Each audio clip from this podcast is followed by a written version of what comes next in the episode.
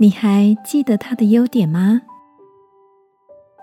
晚安，好好睡，让天父的爱与祝福陪你入睡。朋友，晚安。今天的你一切都好吗？前几天跟朋友聚会时，有人提出了一个找出对方五个优点的小游戏，用随机抽点的方式。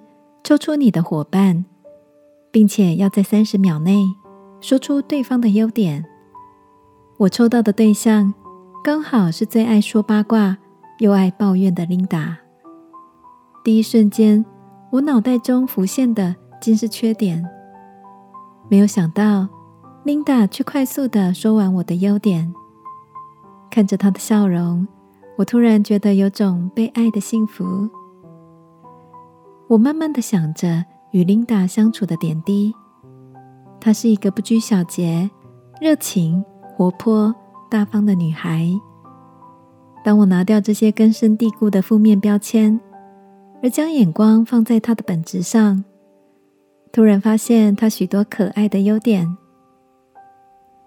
这个小游戏让我们重新看见对方，好像也重新相爱了一次。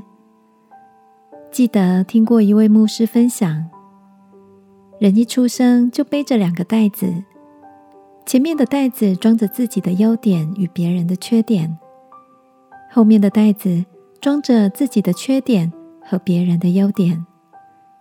而我们只看到前面袋子里面有的。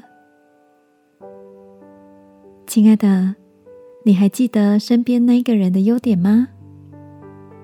圣经里说到。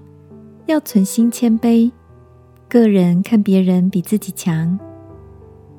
今晚求天父给我们一个眼光，一起来数算对方的优点，也许就发现身边竟是又美好又可爱的伙伴呢。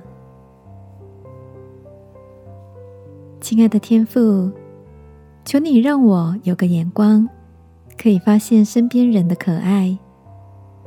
祝福我们的关系常常发出彼此欣赏的香气。祷告，奉耶稣基督的名，阿门。晚安，好好睡。祝福你有个微笑好睡的夜晚。耶稣爱你，我也爱你。